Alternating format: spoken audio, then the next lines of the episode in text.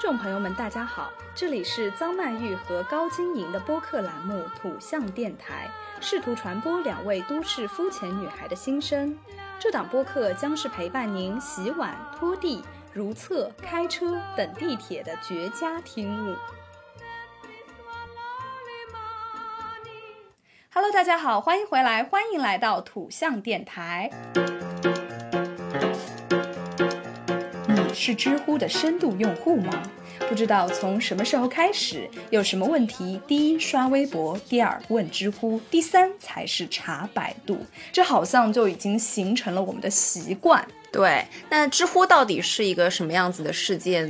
里面都是九八五、二幺幺或者是成功人士向我们说出他的人生经验。作为看客的你，可能看到了一些好笑的回复，又或者有一些答案真的启发过了你。哎，那本期节目打开我们的好奇心，点开邀请回答，有问题就会有答案，这是知乎的开屏 slogan。那就让我们一起做一回别人的答案吧。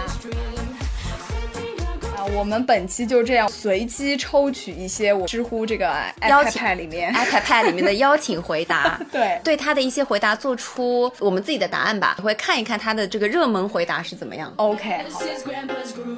and every 第一个问题。初二的时候，我的好朋友总是想谈恋爱，怎么办？不知道为什么就是有点好笑，还没有开始就已经有点搞笑的意味出来，就总是想谈恋爱。这个“总”它就体现在频率上面，是怎么个想法呢？哎，你的重点是在总啊，对我的重点是在谈恋爱。不是谈恋爱是想谈嘛？他就说总想谈， 是有是有多想谈？我觉得他就是可能想谈一个恋爱，看一看恋爱的滋味是什么样的。哦那这样子对啊那你就要对他这个答案做出你的回答。那他就是说他想谈恋爱怎么办？啊，如果我回答的话，我就会跟他说，呃，你帮他把把关，大概是这个意思，哦，这样子、不要影响学习。那我跟你不一样，我的这个答案就是说，你的好朋友想谈恋爱，那你就让他去谈，你可以帮他在班里或者班外、年级里就是物色一下这个相人亲广告。哎人选啊。好的，第二个问题，想问一下，女生现在不上学的话，出去可以做些什么？现在高一，十六岁，真的上不下去了，希望大家可以给点建议。我的建议就是，如果说你现在真的不愿意上学了的话，你可以学一门手艺，呃，让你有一个特长，嗯会让你能在社会上生存下去。嗯如果你觉得呃读书读不下去的话，不如去学门手艺。好，嗯，这是我的回答。行，那他这个问题让我想到了，我前几天看到了一个视频，嗯，呃，在 B 站上有一个 UP 主叫刘梦娜，你知道吗？她就是一个非常挺有自己呃特色的一个 UP 主，嗯那她呢好像是一个小城市出来的嗯女生，她之前就谈论了自己，她在差不多就这么十六岁啊，嗯高一十六岁的时候，她就不想上学了，嗯就跟家里人说，我就不想上学，我要退学，嗯啊，我要去出去赚赚钱打工了，嗯他们家里是做生意的，是开饭店的，嗯然后他妈妈就说：“好呀，那你就来我们饭店里洗盘子好了，我就按正常的工钱给你。嗯然后他说：“我就去了一天，你知道那个盘子有多少吗？一天嗯巨大一座高山的盘子。然后他那天洗了一天的盘子，嗯然后他跟他妈说：‘妈妈，我要上学。’就是体会到了生存的艰苦。 对，所以我觉得这位女生朋友，她说她真的上不下去了。嗯，那我们也无从知晓说是怎么样一个原因，但是就我们目前而言，这个微大龄女青年的这么几十岁的一个人生经验来说啊，上学真的是人生中较为轻松的一段时光了。没错。所以说这边建议您呢，还是可以先。呃，尝试一下打工，然后可以对比一下打工和读书哪个更为艰辛一点，然后再做出你的选择。而且，如果你实在觉得上不下去，就像我刚刚说的，你学门手艺，不能说你什么都不干，然后你现在不读书了，你也你根本不知道生生存的艰苦到底是有多苦。哎，是的，嗯，那下一个呢，是我找一个题目，我觉得非常有趣，是这样的，听众朋友们听到这里，就小脑袋瓜子已经可以动起来了，请听题啊，帮忙起个名字。男孩儿姓冯，两点水，然后一个马的那个冯，嗯谢谢了。快点急中生智想一下，姓冯，给他哎取个名字，，对，要男孩儿要有阳刚之气。冯阳刚。 什么会在知乎上起名啊？我真的是头疼。你就想不出来是不是？对，我不如给你公布一下别人的答案吧。嗯，楼这个人，他给起了名字叫凤梨钻， 这是一个谐音梗是吗？ 缝缝里钻是这个意思吗？ 还有人说缝衣服， 这个厉害了，冯斯特洛夫斯基， 还有一个四个字的名字，那是什么？冯修画机。 Yeah, this is Grandpa's 我们 groove. 就过了啊，过了啊，有点搞笑啊。好，第四个问题，初中后面一半时间都睡过去了，可以上高中吗？什么叫后面一半时间都睡过去了，可以上高 中吗？就是每天回到家了之后，就吃完晚饭就开始睡觉，然后睡到第二天早上起来吃一个早饭，到学校继续睡睡觉。 你是睡美人吗？请问，哎呦如果这你想要上高中，嗯你就不要睡觉。嗯，就就哎，为什么现在就是这么多这么多的学生学生朋友在在知乎我对在读书的时候就这么不想要读书啊？我在读书的时候也不太想要读书，真的吗？就是当你感受到呃升学压力了的时候，当你感受到哎呦要要读大学了，考不上一个好的大学了的时候，才会感感觉到哦要好好读书了。觉得就是读书啊，对于中国孩子来说，好像是还蛮痛苦的。对但是有一个点，我觉得大家应该是能感受到的，就是摄取知识的那种快乐呀。嗯，你就算比如说你不喜欢学习，或者呃你不喜欢写作业吧，你不喜欢写作业，你不喜欢呃考试，嗯但是。呃，抛开这些来讲的话，我觉得每天去上学，嗯你学这么多门学科，你能学到知识，我觉得这一点我我是觉得很、嗯还是应该是挺开心的呀。因为我在上学的时候就是这样，嗯我那个时候特别喜欢地理课嘛，哦，地理课啊，对，我就非常喜欢地理，嗯然后每次到地理课我就觉得特别开心，我又能学到地理知识。文科我也喜欢，嗯，我也读啊文对言文啊，然后读古诗啊，我都很喜欢，然后对写作文我也很喜欢。是呀、然后我最喜最讨厌的就是数学，我觉得没有屁用。我也是，我最讨厌 数学，数学、物理、化学数理化， 是我最讨厌的东西。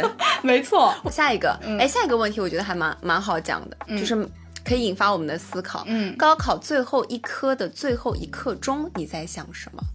那其实就是最后一一门了嘛。哦就，你就是你高考的最后一门的最后一刻钟，嗯，我们先分两个情境，一个情境是你还没有做完，那最后一刻钟肯定就是狂做。嗯，那还有一个情境已经做完了，你已经检查过一遍试卷了。嗯那在最后这个一刻钟的闲者时间里，你在想什么？不是，我想先提问一下，我你回忆一下，我们那个时候最后一门考的是什么呀？语数英加一，好像我对们一共考四科，对，但我其实不太记得了。好像是加一吧？是加一加一吗是最后考的吗？我记得我那个时候历史好像我是做完了，反正、嗯最后一刻钟的时候，我应该在想，等一下要去干什么吧。啊，因为我那个时候是中午，我妈给我买了一个榴莲披萨嘛，然后我就觉得非常好吃，然后没吃完，然后那个时候我就想说，等我考完之后，我要回酒店把它吃完。我记得我当时压力还蛮大的，反嗯正最后一科的时候，我就告诉自己说，就是咱尽力了，嗯，不管怎么样，有什么结果都去接受它。我记得那天晚上我也没有安排任何的活动，大家可能什么考完试撕嗯哦书啊，狂狂呃欢，出去狂欢，我好像就是爸爸妈妈接我回家，然后我就好好的回到家，躺在床上。就一切都结束了，享受结束的那个平静。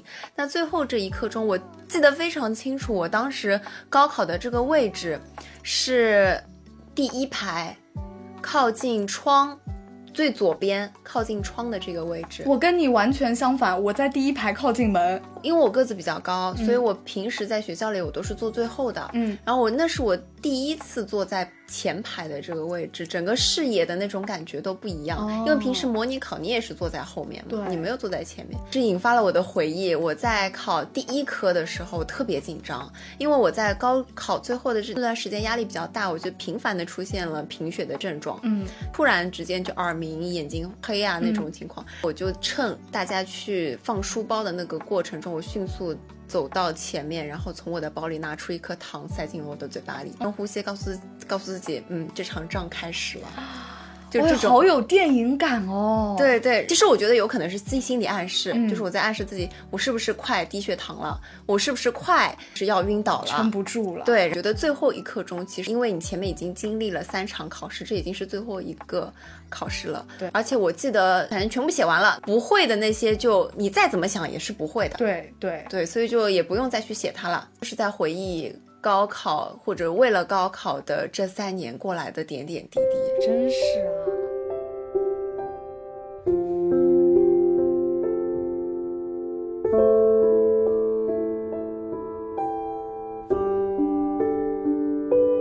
我还有好多次在大学的这几年会梦梦到一个场景，我们在高考的最后一个月的时候，经常是晚自修，晚自修到十点半嗯到十一点这个时间，呃因为当时走读了，和另外一个女同学和一个男同学，他们都是在学校附近租了房子，嗯我们三个人就从晚自修的教室。走到门口，各自说拜拜的。哎，走出那个教室的时候，呼吸到教室外面的新鲜空气，本来教室人很多很闷的那种感觉对，呼吸上空气，然后大家就走到门口，拜拜，明天见，释然的这种感觉，嗯就经常梦到，我真的是梦到不止四五次，哦。我就会跟他们说，我又梦到这个场景了，那你在梦里梦到这个场景的时候是怎么样一种感受呢？是很幸福的感受。哦，我梦到高考，并没有说，哎呀，好累啊什么，或者很痛苦的那种，会觉得好幸福，嗯，和大家并肩作战，然后一起出晚自修，这种很幸福的感觉。 OK 就这这道题就勾起了我的回忆。好，这道题就引发出了我们的高中时光嘛。嗯但其实我这个高中时光，我跟你相比啊，真的是比你更轻松的那种。嗯，也不能说是比你更轻松，就是不是说更轻松。我觉得其实你的高中还是蛮压力蛮大的。对的，对我就我就高中我就相对轻松很多，嗯。要求也没有那么高嘛。然后我高中的整个回忆都是在跟我的那群好朋友，就是现在依然是好朋友，就铁蛋他们，我们一起冲去食堂吃饭的事情。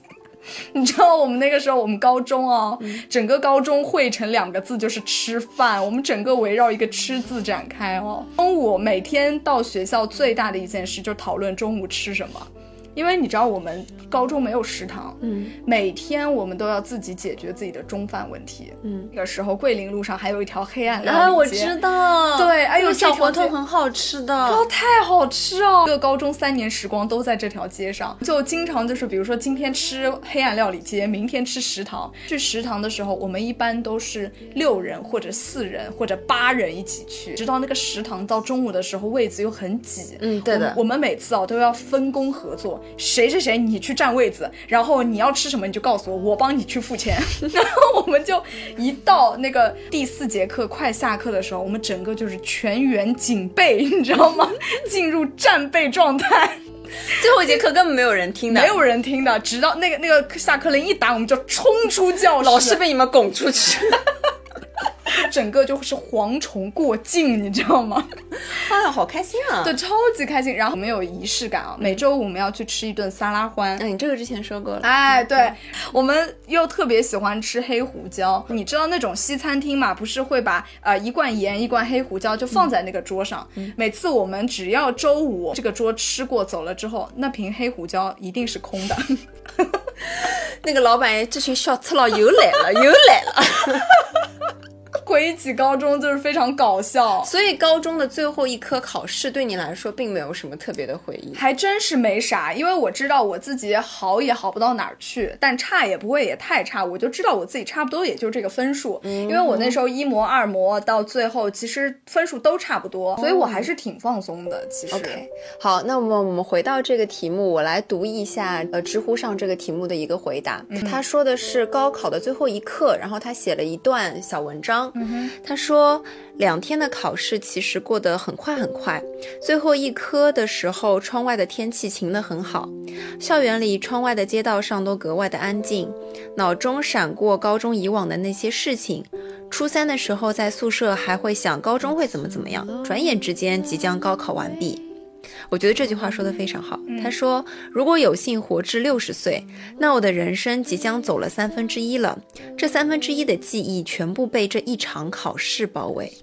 响铃起立的时候，这段三分之一的旅途即将结束了。那些年少轻狂和肆意妄为的时代即将写下终章了。时光并肩同行，它催促你前行。哎呦，真的好，我觉得能引发我的共鸣。是，嗯，就那种为了高考拼命，然后高中生涯的转瞬即逝的那种感觉。嗯，非常非常刻骨铭心。高考真的是每个人心中很难以忘怀的一种记忆。嗯，下面的评论好与不好都结束了。 哎，这跟你一样哎，对，还有人说还有二十一天高考，毕业后我也好，我也想好好的感受生活的美好。 嗯， 最后一个， 这个人很好笑，他说我在考虑先去网吧通宵还是先唱 K。这有点像我的风格。再来一个问题啊，大学之后出了社会还会遇到很喜欢的人吗？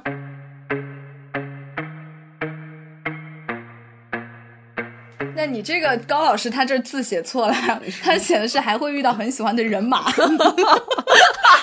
原班人马的人。 没有，是是那个东北话，还会遇到很喜欢的人马。 Baby, baby, baby, take it easy. 有点好笑。 我觉得是会的，我觉得肯定会肯定会。啊，而且我甚至觉得大学，包括在大学之前，其实你遇到很喜欢的人的几率，甚至低于你在进了社会之后。少年时期的恋爱呢，真的很少很少，不到很后面，大部分都会因为，比如说你高考后面异地呀、呃不同的学校啊，然后会因为学业上的一些而起纷争，而且你们在学校恋爱的时候，两个人又天天在一起。我觉得没有来进社会的恋爱成熟，嗯，是的，而且我我是一直抱着恋爱就是要多谈的这样一种心态，嗯所以我真的就是从来没有觉得说一段恋爱一定要什么长长久久啊，从来没有想过。嗯，拜拜就拜拜，哎，下一个更乖，哎，对，而且这个问题啊，其实是不是说呃在哪个时段会遇到喜欢的人的几率更大，而是说你在哪个时段你能真正的。开始爱自己，或者说你能真正的接受自己，因为其实我们在高中或者在大学的时候，呃，可能你的自我意识还没有完全的健全，那你这个时候就其实很容易受到外界的影响。外界的影响，之前比如说什么流行大叔，是不是？对那你可能就会觉得说，哎，你你是不是得找个大叔？或者说前段时间又流行什么年下男啦，你又开始找年下男，就是你对自己的那个目标和你对自己的了解，对你自己感受的了解不是那么明确。嗯，并且说你在学生时期的时候，你所恋爱的这些对象，我觉得相对来说比较狭隘，要不然就是同学，对，对，要不然就是就是老师，那你真是牛啊！ Twist it, I take it easy, baby. Cause there's no 再来下一个问题，下一个问题，神经病啊！科二男还是科三男？科二啊！ 你们小路考没有考过三次以上吗？哎，我跟你说，我我觉得科二里面最难的就是 S 弯，你是在哪里挂挂了？我是在上坡，上坡怎么会挂？你停了。呃，对，上坡不是要到那个线嘛？我就是要卡着那个线，万一就过了那个线或者怎么样压压了就会扣分啊。哦我就上坡不行。哦，这样啊。对 S 1我还可以，我是 S 弯，我 S 弯挂了两次。还有我觉得停车入库，呃哦，停车入库是是真的难。侧方停 车，侧方停车我真的是到现在我都不行。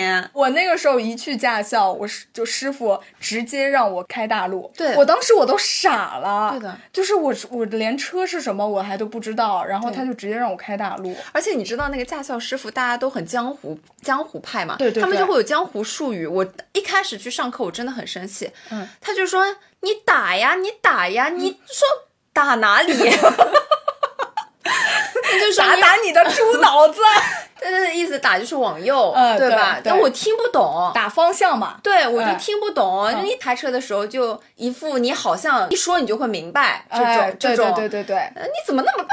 哦，这种我还挺讨厌的，对而且就是不怕你笑话啊。我还有一次我被教练骂哭了，哎，我也有骂哭。哦，我觉得教练真太坏了，他为什么要骂我？我就是来学习的，那我不懂不是很正常吗？对对为什么对要骂我？，对，我就觉得这就是 PUA 哎， 我我被教练 PUA 了。我跟你说，我的那个驾校老师啊，是一个老头，啊嗯然后是那个驾校的老板，年纪呢嗯可以当我爷爷了。他很很凶很凶，因为有一次模拟考，中间就卡了两次。就骂，骂的我真的是整个心肌梗塞啊啊，对，然后我就我也不敢大哭，嗯我就不停的继续过那个 S 弯，继续再来一遍的时候，默默的掉眼泪。哦，好惨，然小后高。嗯然后他就看到我哭了，他 咳嗽了一下， 咳嗽了一下呢，然后呢，他停了一会儿，嗯，好像我感觉他好像看到我哭了，啊不会再骂我了。过了一会儿，不是 S 弯又卡住了吗？他又开始骂。我觉得这个驾校啊，是是该整顿整顿。对我认为驾校应该怎么说呢？统一一下你们的教学模式吧。啊对因为现在的小朋友呢，他们不像以前那么皮糙肉厚的，这是第一。嗯第二呢，你们可以稍微说一点正常人听得懂的这些教学。哎，你说到这个啊，我又想到了，我我那个时候不是教练会让你，比如说你开太慢了，他会让你加点油嘛。然后我每次开的时候，我教练就在旁边非常就是轻描淡写来了一句“加油，加油”，然后我还以为他在给我加油。 我说我说好的，我会加油。教练觉得我脑子有问题， 他以我以为他在给我加油鼓气。哎呦，我我当时我还心里一暖，我说这师傅真好， 还给我加油。好的啊，这位朋友科二男，我觉得科二男，当然也有人会觉得科三男，但是我觉得上路一开久了，你这个油门越踩越快。好，接下来一个问题，这个问题就很严肃了啊！好来大一决定考研，应该加入社团和学生会吗？我我答案非常明确，不应该。 Why？哦，我特别反感这种东西，真的吗？嗯来，那我们反派来说一说你的原因。我就是觉得毫无用处。社团啊，社团可能还有一定的讨论空间，有可能是你自己喜欢的那个社团，比如说什么话剧社啊，什么这种、呃戏剧社什么这种嘛。嗯。啊，我觉得学生会这个东西真的是毫无用处。呃，因为我们那个时候高中的时候有一个类似于学生会的一个东西嘛，然后我就觉得里面的人真的太那个了。我有一次去参加过，我觉得是就是完全没有学生该有的那个样子，就好像是一个迷你的小官场，哦 就是大家在里面油腔滑调，在那边就是你知道吗？推杯换盏，在那里给我、给我装逼，在那边社会了起来哎是吗？，非常社会，我就对这个风气我特别反感。我、那个时候我们还是高中嘛，我我记得好像是高一还是高二的时候，嗯，我就觉得说这个不行，这实在是太不行了。嗯，那我其实这就是我仅有的一次参加学生会的经历，可能别的学生会会有那种比较好的、比较比较积极的。一面吧，但是我在这么多年啊，跟朋友聊天讨论的情况下来说，还是基本上学生会都是这种风气。这样子啊，嗯哦，呃，那我呢是从另外一个角度来说的，因为我现在是也是一个做老师的一个角度，然后我们会特别喜欢小朋友去参加学生会，因为首先我们在给他做简历的时候，他们的简历上会有一些什么的职务会比无来的更让这个简历丰满。其次，如果因为就我们且不论说学生学生会的这个风气，或现在有一些宣传部啊，然后一些什么团委啊，他们多做一些这样子的活动的话，其实是对他们个人的这个能力有所锻炼。当然，这是站在老师的角度，是希望他们能力有所提升。当然，因为我这个角度，我是看不到他们中间有是什么有些什么社会风气的。所以说，如果是我从这个角度的话，我是希望说，哎，如果你们想参加社团和学生会的话，我提倡你们去参加。我希望你们 OK 可以通过这些活动多多的锻炼，包括如果你很内向，那如果说我们设定的这个氛围是好的，大家可以互帮互助。你是一个内向的人，那你可以跟随着这些朋友们交到朋友，或者说你可以更加的外向，通过参加活动有一些展示自己的机会。对 OK 我是这么想的。嗯好我觉得角可能是角度不一样。嗯对我，哎，我觉得我们可以其实可以中和一下，因为他这边说的是社团和学生会嘛，那你这边的角度意思就是说，通过这些活动，你可以提高自己的交际能力，对可以提高自己的组织协调能力，对吗？对那其实这样的能力你在社团里也可以，嗯，都一样的，的所以我觉得可以做出选择。那我们可能就会建议这位同学，你可以、呃加入加社团入对自己喜欢的社团。嗯，那在学生会这里，我还是持非常鲜明的反对态度。 OK，好，接下来下一个题啊，觉得自己不合群，身边没有理解的人怎么办？这道题我还哎呦，我我觉得我还蛮有共鸣的，真的吗？但是我不是说身边没有理解我的人，嗯只是说我觉得从来没有这样一个人完完全全的能够理解我自己不合群啊。我其实我觉得没什么不好的，就不合群就说明你很有自己的思想，说明你你这个人有非常独立并且鲜明的一套自己的行为准则。那身边没有互相理解的人，可能是因为你所处在的这个圈子，嗯，可能理解你的人就是比较少。嗯那你可以通过，哎，我们怎么说回去了？你可以通过 参加你感兴趣的社团，对来找到身边能够更加容易理解你的人吧。嗯我对于这个题目的见解，首先是我觉得觉得自己不合群，那你可以把觉得自己不合群这个事情先从自身发生改变，你先打开自己要交友的这扇门，嗯对吧？我觉得你可能会有一点自卑啊，或者说觉得自己不合群，哦，我懂你意思了，对吧？可能嗯没有那么，只是他自己对加深了这个对，因概为念。嗯对，可能可能你相对来说比较，我们说之前有个网络段子，我是一个很脆弱的人，你门关的重了一点，我就觉得你要离开我了，嗯大概就是这样子的一个感觉。